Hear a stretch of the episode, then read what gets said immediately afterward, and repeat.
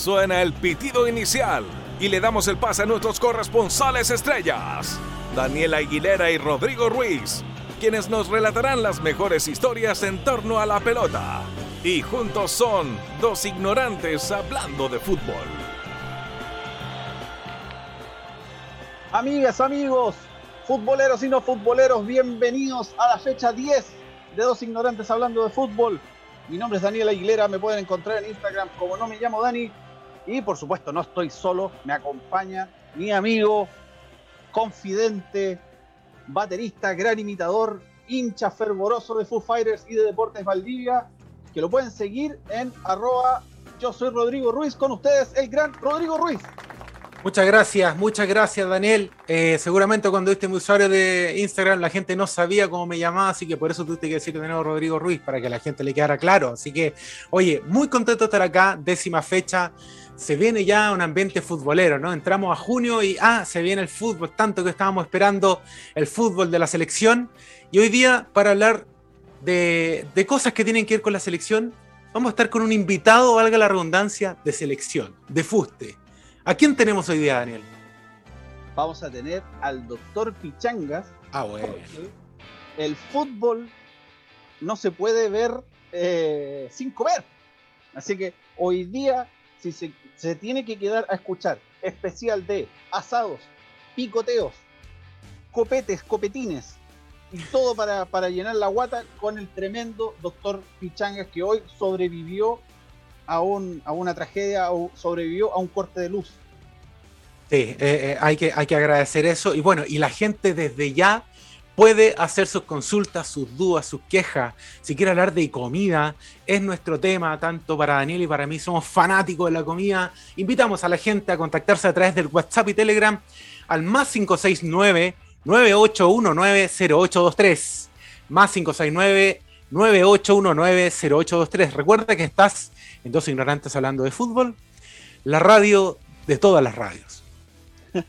Oye, comenzamos desde ya el programa con la sección que tanto le gusta a Vladimir Vigorra. Ponga música, Pipe, querido, porque estas son las titulares del día de hoy. Puta Daniel, ya, vamos con los titulares.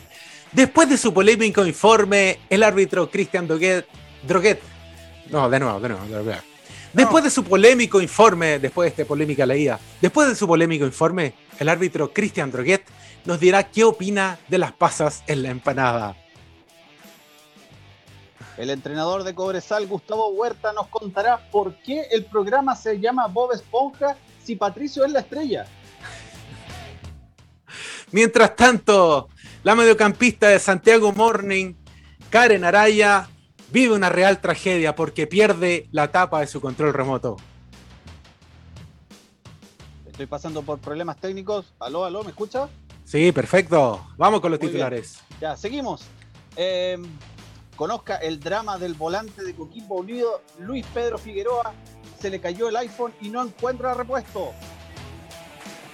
Y también conversaremos con el ex goleador de Cobreloa, Patricio Galás, que nos da el secreto para elegir la sandía perfecta.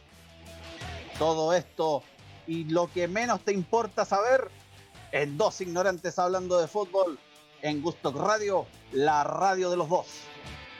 Así es, la radio que suena fuerte, la radio de los dos, la radio Gustock. Eh, tenemos también, ustedes saben, tenemos gente que, que trabaja para nosotros, Gustock Radio se ha puesto ahí para también eh, pagarle a un corresponsal que tenemos en otro continente, en África. Eh, vamos a, ir de ahora en adelante. Mientras tanto, esperamos ese despacho en vivo y en directo, esa llamada telefónica con nuestro corresponsal. Vamos a ir con una canción. Vamos a ir a recordar los 90, una banda que personalmente me gusta bastante. Eh, esta es Interstate Love Song de Stone Temple Pilots y estás escuchando Dos Ignorantes hablando de fútbol en Gusto Radio.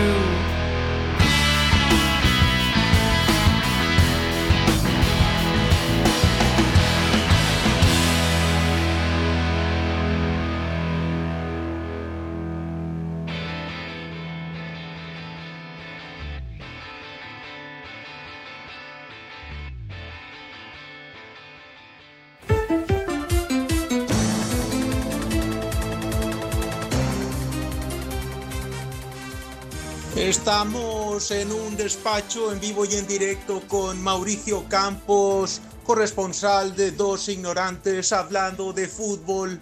Eh, se encuentra entre Ruanda y República del Congo por la erupción del volcán ni Niragongo, no sé cómo se pronuncia esta mierda, amenaza con arrasar dos países en África. Adelante Mauricio, te escuchamos. Hola a todos, estamos despechando para dos ignorantes hablando de fútbol. Un saludo grande para ustedes. Hoy pasé desde Ruanda a la República Democrática del Congo, donde este fin de semana pasado ocurrió una tragedia aquí, cuando uno de los volcanes activos más peligrosos de África hizo erupción, poniendo en riesgo comunidades enteras en estos dos países, en especial a la ciudad de Goma. La situación es sobrecogedora, las personas huyen hacia países vecinos para estar a salvo. Hay filas de vehículos buscando salir de la ciudad y hasta ahora, lamentablemente, se reportaron 500 casas arrasadas por el volcán y 32 víctimas fatales. El fútbol le estaba sonriendo a esta ciudad. En general, siempre ha sido más que un deporte y es una fuente de algo de alegría en este caso para esta zona, donde el equipo local, el Dolphins North, los Delfines de la Noche, mejor dicho, están jugando su permanencia en la primera división de la Liga de la República Democrática del Congo. Han metido un hilo de tres victorias seguidas, incluyendo una ante el TP Mazembe, el más grande del país, y que significó que estos perdieran la liga. Fue una alegría muy grande, porque con estas tres victorias se alejaron a seis puntos del descenso, y este lunes juegan nuevamente, pero a partir de esta catástrofe natural, jugarán en la capital Kinshasa. Hace unas horas las autoridades aquí en el Congo ordenaron evacuar la ciudad entera de Goma, ya que se dice que debajo la zona urbana de esta ciudad hay magma que puede afectar al lago más grande de la región, lo cual puede ser catastrófico. Esperemos que todo salga bien la vida no se, y que la vida no se ensañe más con una zona que ha vivido en constantes desgracias como el ébola, guerras civiles, un estado que no duda en atacar civiles, problemas étnicos, pobreza y ahora un volcán en, erupción. Así que adelante estudios, un abrazo enorme para ustedes y hasta la próxima. Hola, soy Ignacio Pérez periodista de Radio Sonar, y estás escuchando Dos Ignorantes Hablando de Fútbol. Amigos, estamos de vuelta. ¿Me escucho bien ahora? Perfecto. Oye, impresionante. Ya. Impresionante eh, el despacho. oye, eh, ¿estáis bien acompañado, Rodrigo? ¿ah? Te veo ahí en la pantalla de gustosradio.com. están invadiendo la, cancha. Sí, están invadiendo la cancha. El especial de animales ya pasó hace dos semanas, Oye, a todo esto, ¿sabéis que, bueno, es, impresionante el despacho de nuestro corresponsal en África? Sí. Y, yo quiero preguntarle a Pipe, que está en nuestro control, y aprovechamos de saludarlo, quien fue el que el que activó el botón de emergencia en Ruanda para que la gente pudiera arrancar eh, del volcán. Pipe, ¿tú qué opinas? Eh, ¿Le crees al corresponsal en África? Lo tenemos Pipe. Pipe, ¿estás al aire? Aquí estoy. Estaba, activando eh, la alarma, la, la, chicharra, que aquí también va a haber una erupción pronto. Ah, chucha. ya, ya, el Doctor File apareció. Oye, eh, ¿dónde ¿qué te pareció el, corresponsal? ¿Le crees lo que dice? ¿Qué, ¿Qué opinión te merece? Yo no sé, no sé si creer si esto es real, yo a ustedes no les creo nada, no, no sé, me van a hacer opinar, me van a hacer opinar y después me van a decir que esto es falso, no sé. No, no, no, es 100% real. 100% real. Amigas y amigos, cuando son las 13 con 18 minutos, llega la hora de conversar con nuestro invitado estelar de la semana. Él es un chef de categoría con quien vamos a conversar sobre lo que usted quiere saber sobre fútbol asados, picoteos, copete, de todo. Damas y caballeros, en el escenario mayor del estudio menor de Gusto Radio tenemos al gran y único Felipe Galvez, el doctor Pichangas. Qué grande, el aplauso, viejo. Qué gusto saludarte, doctor. Tanto tiempo vengo de hacer mi programa, ah, terminó, se lo entregué en tiempo a, la, a las 13 horas en punto y me quedé acá eh, detuve mi. Me, estaba esperando un baño de tina para aplicar mis abluciones varias que yo hago después que hago mi programa, pero dije, me voy a quedar porque me voy a conversando con ustedes, porque eh, agradezco, agradezco la invitación y siempre la conversación entre fútbol, gastronomía y otros menesteres, siempre bienvenida. Así es, doctor. Genial. Oiga, Un, un honor tenerlo acá, doctor. Eh, sabemos que usted tiene las horas copadas de atención y se hizo un espacio para nosotros. Eh, Es un sobrecupo. Es un sobrecupo, justamente. Así que nada, venimos a hablar de a, a lo que vinimos, lo que nos gusta, eh, a Daniel también. Y bueno, vamos, vamos a conversar de eso y otras cosas más interesantes relacionadas al fútbol. Así que nada, bienvenido nomás, doctor. Gracias. Ya. Vamos a comenzar entonces el cuestionario ignorante con el doctor Pichangas. Te vamos a bombardear con preguntas, así que te quiero ahí contestándolas todas como Rafael Nadal, ¿cierto? Vamos con la primera pregunta entonces. Doctor Pichangas, si no hubiera sido chef, ¿habría sido? Si no hubiera sido chef, eh, hubiera seguido en mi, en mi carrera anterior a la cocina. Yo me pasé por todas las universidades a vida y por haber, por desde los, las que eran generosas en campus hasta esas que estaban instaladas en el segundo piso un supermercado.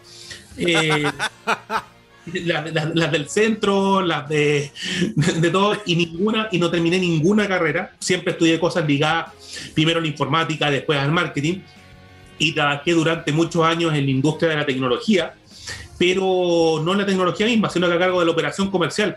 Yo manejé por mucho tiempo la operación comercial de una marca de microprocesadores para computadores, AMD, para Chile, Perú, Bolivia. Y por eso que ahora se me cae la conexión porque tengo un computador con Intel que es buena mierda. Entonces, eh, y yo lo pasaba muy bien en mi, en mi pega anterior, en mi ex rubro. Me gustaba mi pega. El tema es que a mí me apasionó mucho más cocinar finalmente. Pero si no hubiese seguido en eso, seguramente estaría ahora nuevamente en la industria de la tecnología, viendo cómo ganar participación de mercado, crear campañas de marketing. Aunque uno no lo sabe, uno no lo sabe, porque ya con el tiempo empecé un poco a agotar de esta forma de querer meterle a la gente a presión productos que capaz que no necesita o crearle necesidades que no tiene. Entonces, de cierta forma me lo estaba cuestionando. Así que seguramente, estaría en lo mismo, aunque sabéis que yo no sé, también yo soy tan busquilla que a lo mejor sería DJ, no sé qué estaría. Nunca me, nunca me planteé cuando era niño cocinar. A mí lo de la cocina se me despertó a los 30 años. Cuando salí del colegio nunca tuve el mapa dedicarme a esto, así que no fue algo Bueno. que tenía planeado. Oye, Doc, hablando de, de cocina eh, y respecto a, a temas futbolísticos, ya vamos a entrar en materia de los asados y todo. ¿El asado en un partido se hace antes, durante o después? weón? Esa es una gran duda que nosotros queremos resolver y sabemos que usted, doctor, tiene la respuesta. Eso a mí es un tema de discusión. Yo, yo, yo, yo he visto correr balas en esta, en esta discusión, tablazo y todo lo demás. Si tú me preguntas a mí, a mí que yo soy un fanático empedernido del fútbol, y no del fútbol, y no del fútbol hincha barra brava, a mí me gusta en- en- entender lo que pasa en el campo de juego, eh, las formaciones, las tácticas, por dónde te entra el lateral por un lado, quién sale a hacer la cobertura para el otro. Yo, yo vibro tanto con el fútbol que cuando yo veo un partido de fútbol lo único que hago es fumar, ni siquiera tomo, ¿cachai? Y grito los goles y todo demás, pero no estoy quedando como enajenado. Por lo tanto, si me decís, hagamos un asado para ver el partido, soy el primero que toma el bus de alejamiento. O sea, por favor, a mí no me den un partido de fútbol con asado, porque más encima esa, esa, esa actividad generalmente congrega a todos aquellos que les gusta un poco el fútbol, un poco el asado, pero no les gusta mucho de nada. Y entonces finalmente un ser humano detestable que te va- te va a terminar preguntando ¿qué pasa si ganáis? ¿Qué pasa si perdí? ¿Quiénes son los de blanco? ¿Quiénes son los de rojo? Eh, va a pedir un cambio, no sé, pues que salga Claudio Dorado para que pongan al Condor Roja. Es un gol que te va a irritar durante, durante el desarrollo del partido. Entonces yo, y más encima como soy parrillero y me gusta atender a la gente, no puedo estar preocupado de la carne mientras empezó el partido, no puedo. Para mí, para mí esa combinación, te digo, es una cosa que me hace sufrir, y de solo pensarlo me angustio, me dan crisis de pánico. Para mí el asado es, lo hacís mucho antes, si queréis comerte un asadito, cosa que, que ya estéis comido y tomado con bajativo por lo menos tres horas antes del partido. Ya. Porque tres horas antes uno después tiene que seguir el bus, ¿cachai? En la tele, tenéis que ver las formaciones. Y el asado Sí. después, el Ya. asado después, solo me gusta cuando ganaste, po. Cuando ganamos, pues obvio. Sí, pues, y Obvio, si perdí no tiene mucho se sentido. Se fogona la weá, hacemos arroz. Oye, eh, doctor. Imagínate, imagínate cuando perdimos por penales con Brasil para el Mundial. Oh, weón. Yo me, yo me quería cortar la, el, el- el termo, ¿cachai? Puta, me- me- me- no- yo no quería vivir más. y después que comerte un asado, hacer un asado con el sabor de la amargura, no da. A mí no me da. Así que para mí, mucho antes, o si no, no se hace asado nomás y listo. Muy bien. Ya, perfecto. Oye, y, y con respecto a eso, ¿recomienda algún corte para principiantes? Un corte recomendado para principiantes para poner ahí a, a la, a, la, a la parrilla. El lomo vetado. Y yo le digo el asado al flojo. Ah, Ya. claro. Ah, bueno, ya. Blandengue, pues, weón. Sí, ¿Por tiene qué? razón. Mira, lo cortáis y ni siquiera, ojo, más encima no, no sean y no lo tienen en, en vara, o sea, la pieza completa de la parrilla. Córtalo en medallones, por lo menos unos uno, uno, unos dos dedos, o menos uno- como los dos dedos de frente que tengo yo, que creo tener, y lo cortáis, ¿cachai? Lo ponís expuesto al fuego, si es una brasa muy fuerte, vuelta y vuelta y listo, si es más suave lo dejáis un tiempo más, pero que te quede mal un lomo vetado porque tenéis que ser nefasto con la parrilla, entonces Sí. un vetado cortado en medallón, sal, después que lo dais vuelta y listo.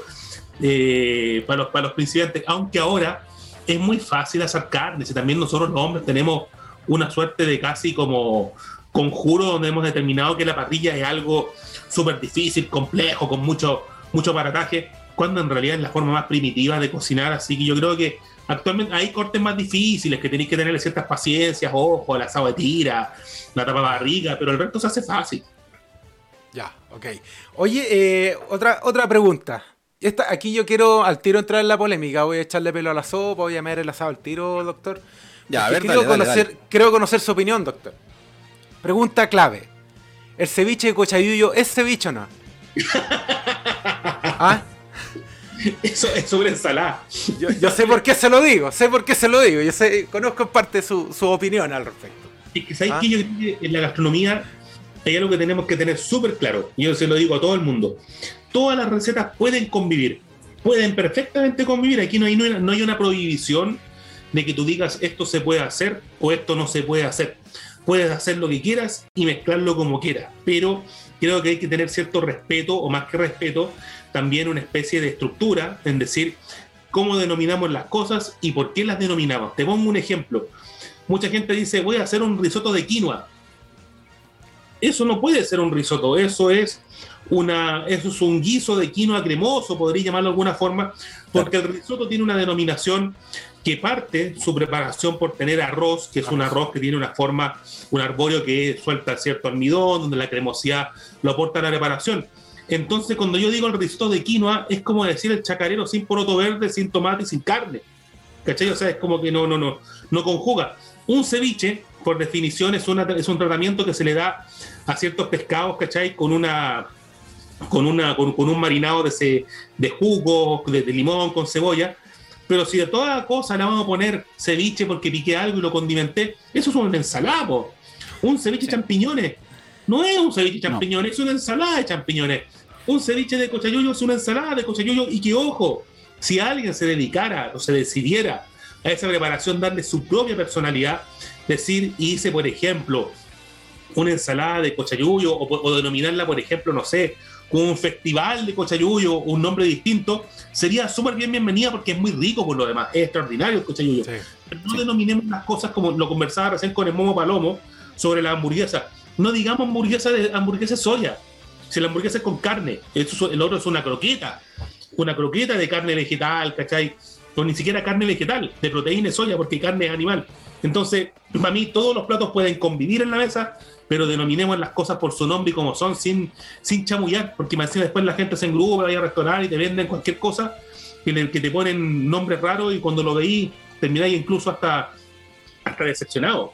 Sí, y respetemos, y respetemos también el origen del, del término ceviche. Pues ceviche viene del quechua de cevi, pescado, y che es no le pongáis cochayuyo a esa weá. ¿Cachai? Vamos a la siguiente pregunta, doctor. Oye, ya, no tengo tiempo, no tengo tiempo, no tengo, ni siquiera tengo parrilla. Necesito un buen plato en un restaurante conocido. Así como un dato, así como, ah, mira, podéis comprar en tal parte y pide esto. Así como el primero que se te viene a la cabeza. ¿Pero para ir a comer o para ir a pedir delivery? Puta, es que ahora, ahora como Ah. estamos, hoy día, con más de 8.000 casos, gracias a autoridades, con más de 8.000 casos diarios, tiene que ser delivery. Ah, ya. No, yo, yo, te, yo te digo, en casa, en casa herrero, cuchillo palo. Yo cocino todo lo que queráis, pero cuando tengo que hacer pedidos, yo pido una pizza de cadena rápida, pizza pizza. Ya, ya. Estamos pasando no les especiales. nombremos porque no están pagando, ya. Sí. Oye, pero un restaurante, pues. Tírate un, un restaurante, un plato de un restaurante. uno que esté pagando, crudo sin censura. Porque crudo sin censura. Ah, ya. Vamos, acá no está pagando, así que sigamos. Sí, no, no. Oiga, oiga, doctor. Que anda bien, que me encanta. Pídanse un sándwich de arrollado con una empanada de queso José Ramón. Loco, un antes y un después, para volar los sesos, me encanta. Estoy fanático. Datazo, anotado. Perfecto. Oye, doctor, que cuando estamos en un asado, ah, puta, tú, tú ves a alguien que pincha la carne a cada rato, weón. ¿Qué te pasa con ese weón que, pincha la carne a cada rato en el asado? Eh, perece, no, no, no, no, no, sa- sale, salen jonca de mi casa, en cajón. No, no, a ver. ¿sí? Lo que pasa es que yo creo que cuando ya el parrillero tiene cierta reputación, y no la reputación por ser estricto, ni, por, ni porque grita más fuerte, nadie se te mete en la parrilla. Si alguien se te mete en la parrilla porque soy un amateo, porque tú, porque tú permitiste, es como permitir que te metan el dedo en la sopa, que te ocupen el cepillo de dientes. O sea, si alguien cree que se puede dar ese lujo, es porque no le tiene ningún respeto. Pues, por ejemplo, cuando alguien hace un asado, es más, cuando yo, por ejemplo, eh, voy de invitado a un asado, por más que me gusta hacerlo yo, yo soy el invitado. Yo miro cómo lo hacen nomás, ¿cachai? No mito opinión, si es que le falta, no le falta. Y por último, si está malo, porque hay gente que le diga muy malo, por último, la educación manda que uno dice, si no, estaba bueno, ya, listo, después te llevas a tu casa, no va a ser el primer y último asado que te comí en tu vida, por lo tanto, ser un poco de repente eh, cruel con el parrillero no, no corresponde mucho. Y si No. alguien osara a pincharme la carne, como decís tú, es porque primero no tiene ningún respeto por el parrillero, en segundo lugar, no tiene por qué meter la mano. Esa, esa persona es desterrada. Si alguien se atreve a meterse en tu asado, sácalo de tu casa. Esa persona no tiene que ser tu amigo. Esa gente no tiene que conocer tu familia. Esa gente no tiene que acariciar tus mascotas. Esa gente tiene que estar muda en el tiempo de tu vida. Esa gente no te quiere, no te ama. Doctor, ¿algún, ¿algún chef chileno que sea un referente o simplemente tu favorito?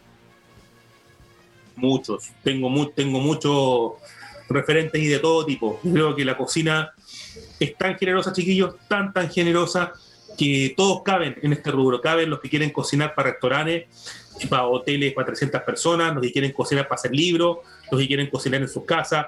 Y, y de, y de cada uno tú puedes sacar elementos que son muy admirables y también según su propuesta. Por ejemplo, cuando me preguntan exponentes de la cocina chilena, yo sin ningún, ningún tapujo digo Rodolfo Guzmán de Boragó. Y tú me dices, ¿pero qué cocina chilena? Si en Boragó no como por otros con rienda. ¿Y quién te dijo que por otros corrientes solo, eh, eh, solo, solo cocina chilena es eso? El tipo trabaja con productos endémicos, locales, investigación y desarrollo, sacándole lo mejor del provecho de los productos locales. Un exponente, alguien de que qui- quisiera aprender, por ejemplo, en dulcería, en pastelería, tenía la Camila Fiol, que es conocida como la niña de los dulces, inventando sabores que van más allá de los típicos que pueden estar mezclados, por ejemplo, con la, con la no la repostería, sino que las calugas, los macarrons, que los puede llevar a otro nivel. Eh, y así como también puedo reconocer, por ejemplo, te mencionaba recién a Rodolfo, la Pame Hidalgo, el Álvaro Lois y un montón de otra gente que conozco que está dedicada a la cocina y que le pone empeño. También, por ejemplo, puedo reconocer, por ejemplo, la generosidad del Nacho, del Nacho Román, ex Masterchef, que el tipo con cuatro lucas puede armar una receta que sea honesta, con sabor, con el sazón que aprendió de, su, de, de- de- sus parientes. Entonces te digo, son muchos. Yo creo que un buen cocinero lo que hace es tomar muchas referencias para sacar lo mejor de esas referencias, transformarlas, darles tu propia identidad. Finalmente las recetas no nos pertenecen, yo no soy dueño de una receta, ni digo esto se me ocurrió a mí, yo soy el único dueño, seguramente me inspiré por la receta de otro y que yo la mejoré o que yo le cambié algo donde seguramente otro cocinero también viene, la toma, la transforma y le da su toque, entonces eso finalmente es lo que hace grande una, una gastronomía, la variedad, más que la estructura. La cocina es arte, y el arte es lo menos estructurado que hay. Por lo tanto, meterlo en estructuras de, de que la receta se hace de una cierta forma aquí y acá, eso caducó. Eso finalmente es para otro ámbito. El que, quiere, el que cree que cocina es seguir una cosa al pie de la letra, que no se dedica a cocinar, que se dedica a programar, a hacer algoritmos. ¿Cachai? O sea, Sí. finalmente la, la cocina tiene que tener un componente como lo tiene el fútbol, pues chiquillos. O sea, Sí, que también de repente el técnico puede tener un tremendo plan para la cancha, pero de repente veis que el Sí. partido está de otra forma, tenéis que improvisarlo. Es Y verdad. te expulsan al jugador estrella, tenéis que hacer un cambio, tenéis que salir jugando con lo que tenéis también. Sí, pues verdad. Oye, doctor, eh, bueno, menos mal yo pensé que iba a nombrar a Joaquín Lavín, que también hacía menú a tres lucas, weón. Pero bueno, esa es otra historia. Oye, eh, no, pregunta. Eh, siempre, puta, ahora más, más que antes, pero siempre hay alguien vegetariano. Eh, entonces, los asados, ¿qué, ¿qué sería bueno o recomendable para el amigo que no come carne? Y antes de responder eso, antes de responder eso, con lo que dijiste anteriormente, la, la de- la derecha en este país no sabe comer. La, ministra otra vez también cuando salió en Instagram haciendo unos videos con los videos crudos en la olla, weón. ¿Cómo podía? Y salía como revolviendo la olla con los Sí, fideos crudos, weón. ¿Cómo podéis comer fideos crudos? Joaquín Lavín planteaba este recetario que el resumen era si el domingo con tu familia decidís comerte una empanada de pino de entrada con una Coca-Cola, no podéis comer en cuatro días. O sea, no saben comer, y ojo, que no saben comer, así como también una vez lo dijo Marcelo Chicali. La izquierda también, progresista, tampoco sabe comer. Lo único que saben weón, son de pescados congelados, de mariscos que no son de temporada, weón, y creen que tocaron el cielo del mundo cuando fueron a un restaurante y se comieron un atún villado, weón, por las dos caras con sésamo, y vos le ponés un queso, un Filadelfia, queso, sésamo soya de entrada en un picoteo y creen que se dieron la vuelta al mundo. No saben comer. En Chile el que sabe comer es la clase media y la clase media baja, que es la que más gasta en comida. Dicho eso, con tu respuesta sobre los vegetarianos, eh, Dale, eh, dale. Yo, A, las- yo- a las 3 llega Mane Campo ¿ah? con Heavy Fonía. a los, a los de a los, a los- el- los vegetarianos. Yo estoy en la parada de que todos son bienvenidos en la mesa, independiente de la corriente Sí, alimentaria. Ya jubiló, jubiló a hacer escarnio del vegetariano. Yo antes, yo y ojo, aquí no me las doy del deconstruido ni nada. Yo agarré para el hueveo a gente, po, en su masculinidad, en su virilidad, porque no comía carne. Y después cuando uno se deconstruye va entendiendo que el chiste cochino la niña no es correcto, ¿cachai? Como que también empecé a entender que el que la comida también es sobre, es sobre gusto. Lo que sí yo creo, a mí, a mí lo único que no me gusta es el vegetariano hincha pelota, weón. Si tú soy vegetariano y vas al asado de carne, no empecé a narrarle al resto de gente que, claro, ese animal sufrió, que el karma, que tu cuerpo, que, que le está echando miedo. No, tú comes tus pastos tranquilos, yo como mis vacas tranquilas. Y uno como parrillero, yo tomo los recaudos, por ejemplo, si alguien no come carne, no le pongáis la, verdura asada cerca de la carne para mancharla con grasa, tenéis que tenerlo en un sector satélite, más o menos para poder atenderlo. Si finalmente la cocina y la comida, lo importante, más allá de la materia prima, es cómo compartimos. ¿Cachai? Y si es un momento agradable, eso lo vaya a recordar, independiente si la carne era más barateli, si era más, si era más premium, si la verdura está más o menos, lo que te queda finalmente el momento de compartir. Entonces, la idea es siempre ser inclusivo en todo sentido y en la cocina eh, tenéis que hacerlo sí o sí. Ya, y con respecto a este, a este mismo asado, ¿cierto? Tenemos el asado de- del flojo, como dijimos. Tenemos, llegó el amigo vegetariano, le pusimos, eh, por lo menos a mi hija mayor, el último asado le hice uno- unos choclos, ¿cachai? Como para tratar de amenizar con algo. La idea era estar eh, entre todos, po. Pero falta algo primordial, pues, amigo. Acompañamiento líquido. ¿Vino o cerveza? a mí, a mí aquí me mandaron un ranazo. Yo almuerzo, yo como todo, todas mis comidas son con bebida cero. Yo no Ah, soy partidario para comer. Yo no- Despedimos al doctor Pichana. no, Yo- sí, sí, está bien, está bien. Pero mi recomendación, si tú me preguntáis, a ver, ¿qué es lo que me pasa? Como tomáis mucha cerveza, ¿cachai? Por ejemplo, en, el, en la previa, por ejemplo, estáis allá, partido de fútbol, ahora el de la eliminatoria, hiciste el asado con tres horas de antelación y todo lo demás. ¿Qué es lo que pasa? Seguramente antes del asado te vaya a chantar un choripán con pebres, con cosas, y uy, me entró el calorcito en el cuerpo y te voy a mandar dos chelas para adentro. El tema es que con la cerveza te enguatáis. Y como te enguatáis, sí. No vaya a comer casi nada de carne.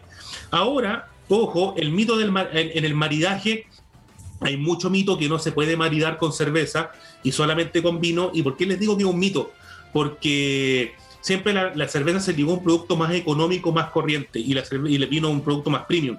Para los que no sepan, se puede hacer el maridaje con lo que tú quieras. La cerveza, por ejemplo, tiene varias características. Por ejemplo, una cerveza, una cerveza red, esta famosa red lager, ¿cachai? Que tienen un lúpulo más fuerte, más marcado, que tienen un tono un poco más amargo, te sirven, por ejemplo, para limpiar las papilas gustativas cuando estáis comiendo entre bocado y bocado.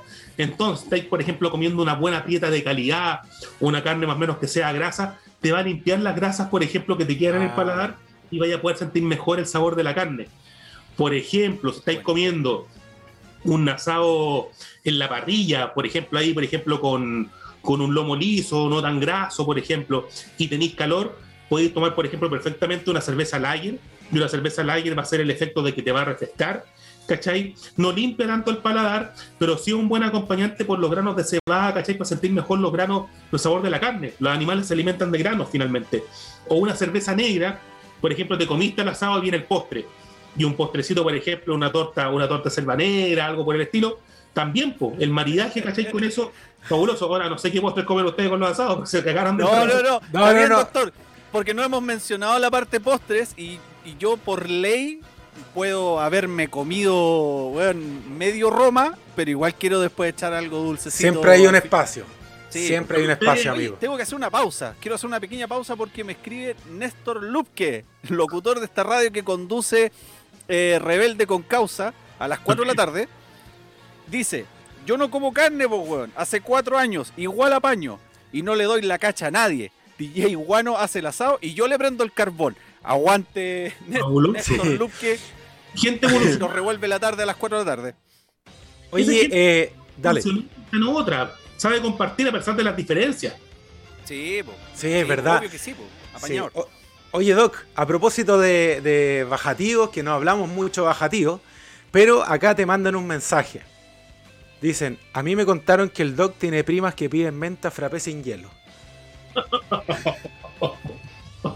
ese chiste, ese, ese- la- la- las primas, para que la gente sepa, era una especie de humorada que nosotros hacíamos en la hora del taco en la Radio Universo, o estaba con el Seba Naola, el Felipe Yankee, el Nacho Sí. Lira, y con el tiempo tuvimos que empezar a bajar a las primas del columpio porque nos empezaron a saltar a la, a la- a la yugular con la con la broma, pero no, mis primas, mis primas grandes mujeres, grandes mujeres virtuosas, de, mu- Ya, de pues. mucha, de mucha virtud, de Ya. mucho sacrificio, eh, guerreras. Me, refiero que, a Ya, que doctor, ¿Se entiende? despeje. Estamos, Está- estamos bien ahí. Está en el área, despeje. Estamos bien. Vamos con la otra pregunta. que la vida, que la enfrentan Doctor. con, con desafío, con aplomo. Eh, mis primas eran buenas para la comida china. Y no sé si toman menta frappé o no, pero yo creo que se toman con hielo. Ah, ya, ya, está bien. Álvaro Zipagauta preguntó esto, ¿ah? por si acaso. Ya. Un abrazo, Oye. Sí, Doc, aquí, aquí hay algo importante que tenemos que contarte. Sobre la carne a la olla, el tipo de corte recomendado y cómo se cocina. ¿Sabes por qué te pregunto? Porque el otro día. Ya, no, ya no voy a decir Ya nada. vamos, vamos, nomás, vamos. Ya, ya, ya. El otro día hicimos un asado.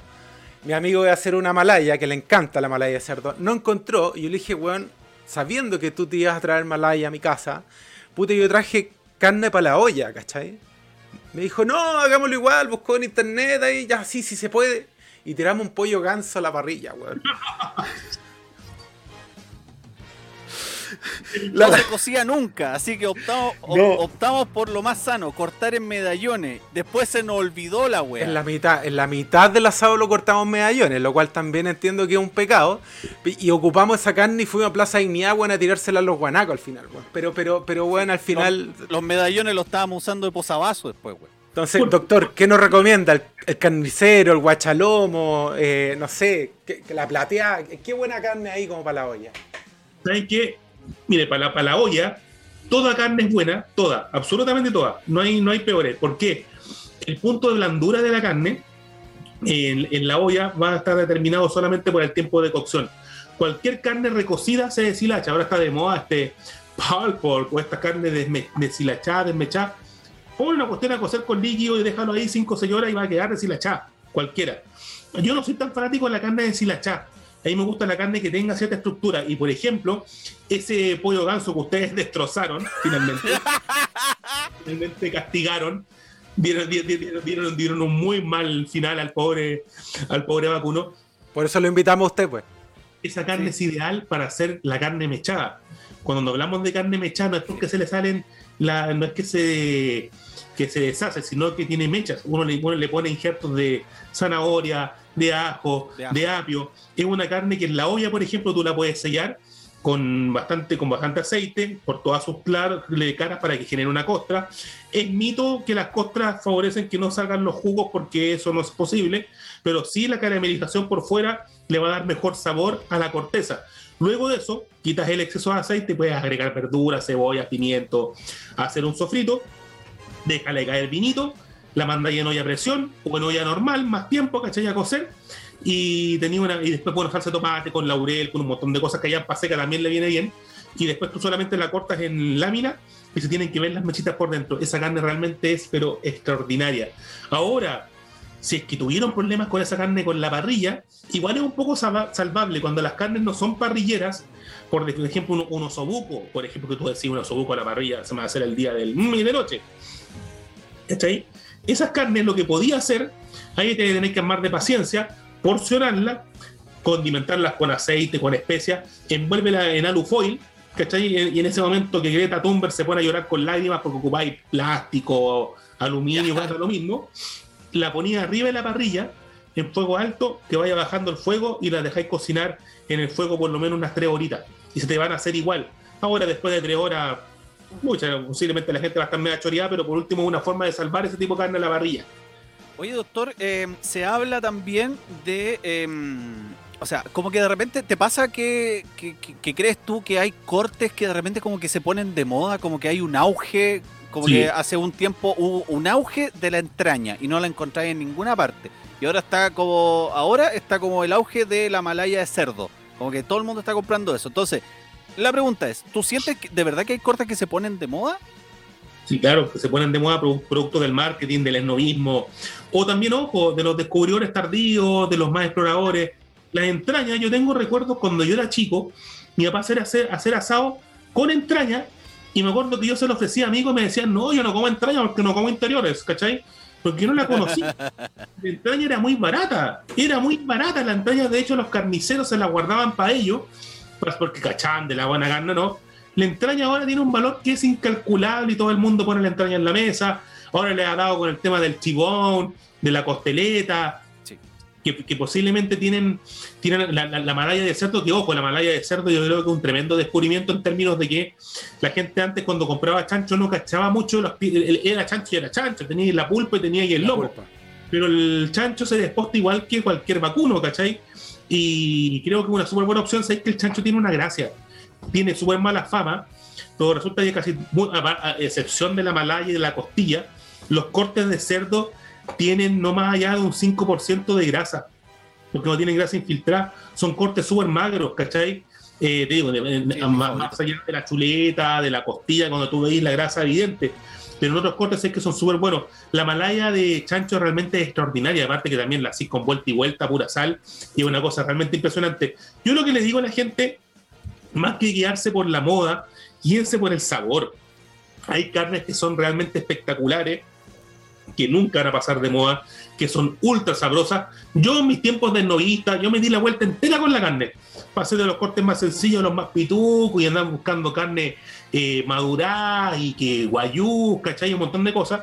Y sé que mis asados finalmente son tapa barriga, que me encanta la tapa, la tapa barriga bien hecha, una carne sabrosa, que tiene jugo, tiene estructura, que me encanta la entraña también, pero depende de la entraña, la procedencia, la carne, la carne chilena, mi equipo al dato, los vacunos nacionales son realmente extraordinarios, son mejores en, mucha, en mucho en calidad a las carnes de importación. La carne que se produce en el sur de Chile, en Osorno, por ejemplo, son animales criados a cielo abierto, que se alimentan de granos y pastos orgánicos. Eh, finalmente tenéis carnes que, que, son ricas en omega 3, en CLA, en el ácido linoleico conjugado, y, más encima en pradera. Te digo, si las vacas son, son como yo en pandemia, lo único que hacen es beber y estar acostadas echadas, no hacen ejercicio ni nada. Entonces, son muy buenas. Oiga, qué explicación más técnica, doctor. De verdad estoy maravillado. Usted sacó los años. Sacó los años de universidad como doctora, así que la verdad es que estamos muy contentos. Oiga, doctor, una pregunta. Seguramente usted no, usted va a entender perfectamente, pero si tuvieras que recibir a Verlo Dueña en tu casa, ¿cómo la agasajarías? No, un, ídolo. Eres Ludueña. Cuando yo partí en Twitter, eh, yo mi, cuenta se llamaba René Felipe Galvez Comandini y como yo era vocero de esta compañía de AMD para Latinoamérica, eh, no me dejaban que en mi cuenta personal hablara de fútbol, de comida, tenía que hablar de pura hueá fome. Entonces dije, no, yo no quiero esto. Y me creé la cuenta Doctor Pichangas, que la inventé yo. Nunca nadie en mi vida me dijo Pichangas. Seguramente me dijeron weas atroces que nunca me enteré, pero mi sobrenombre nunca fue, nunca fue Pichanga.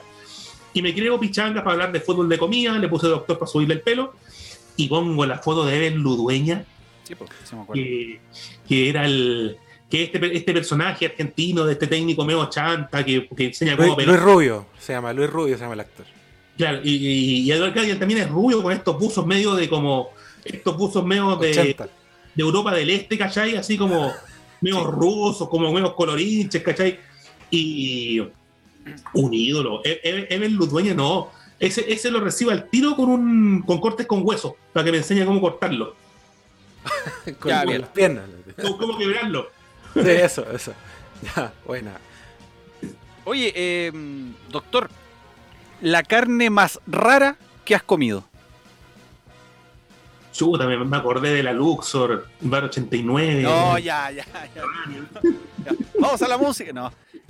Un- un- una carne rara que hayas comido. O que incluso, incluso, que, que la estabais comiendo y después te dijeron lo que era. Sí, incluso, disculpa, incluso raro puede ser, no sé, po, ave, cerdo y vacuno. Algo que sea distinto a esas tres ya vendría a ser raro por lo menos para los chilenos, ¿cachai? No, yo he comido sapo y culebra y sin, y sin ser, y siendo literal. En China comí serpiente. Y me- encima, me Ah. mandaron, encima me mandaron a mí a elegirle al terrario, ¿cachai? De la bicha. Y me- encima yo llegué ahí, pues, puta, por, no, no, no por accidente, quería, le tenía mal a un jefe que tenía. Y el weón pidió que cuando fuéramos a comer con los, con los empresarios de allá, fuéramos a un restaurante más occidental porque estaba chato de comer condimentos. Y fui yo el que le sugirió a los chinos porque este weón no tenía idea de inglés. Le dije, llévanos la parte más hardcore que existe acá en el pueblo. Y nos llevaron unas ramadas, weón, puta, para comer sapo y culebra. Y me mandaron a mí a elegir la bicha al terrario. Y yo encima yo al chino le apuntaba que eligiera la más chiquiflaca para comer menos. Y el otro me apuntaba, porque yo yo no sé chino, ¿cachai? Y el chino que estaba en el terrario me apuntaba para una que era más gorda, más gruesa, para comer más. Yo le decía que no, no, que puta poquito. Y sé que la probé, no se parece a nada. La gente dice, hoy se parece al, al pollo, se parece a la anguila, a nada. Eso es otra cosa. He comido cuy, también en el, en el Perú, frito, chactado. He comido chicharrón de lagarto, de la cola de lagarto. No. Eh, así que yo te digo, yo, yo, yo, yo era de la política de cómo todo lo que repte, vuela, nada de trote, ¿cachai? Lo único que no comería son cosas que se asemejen a mascotas.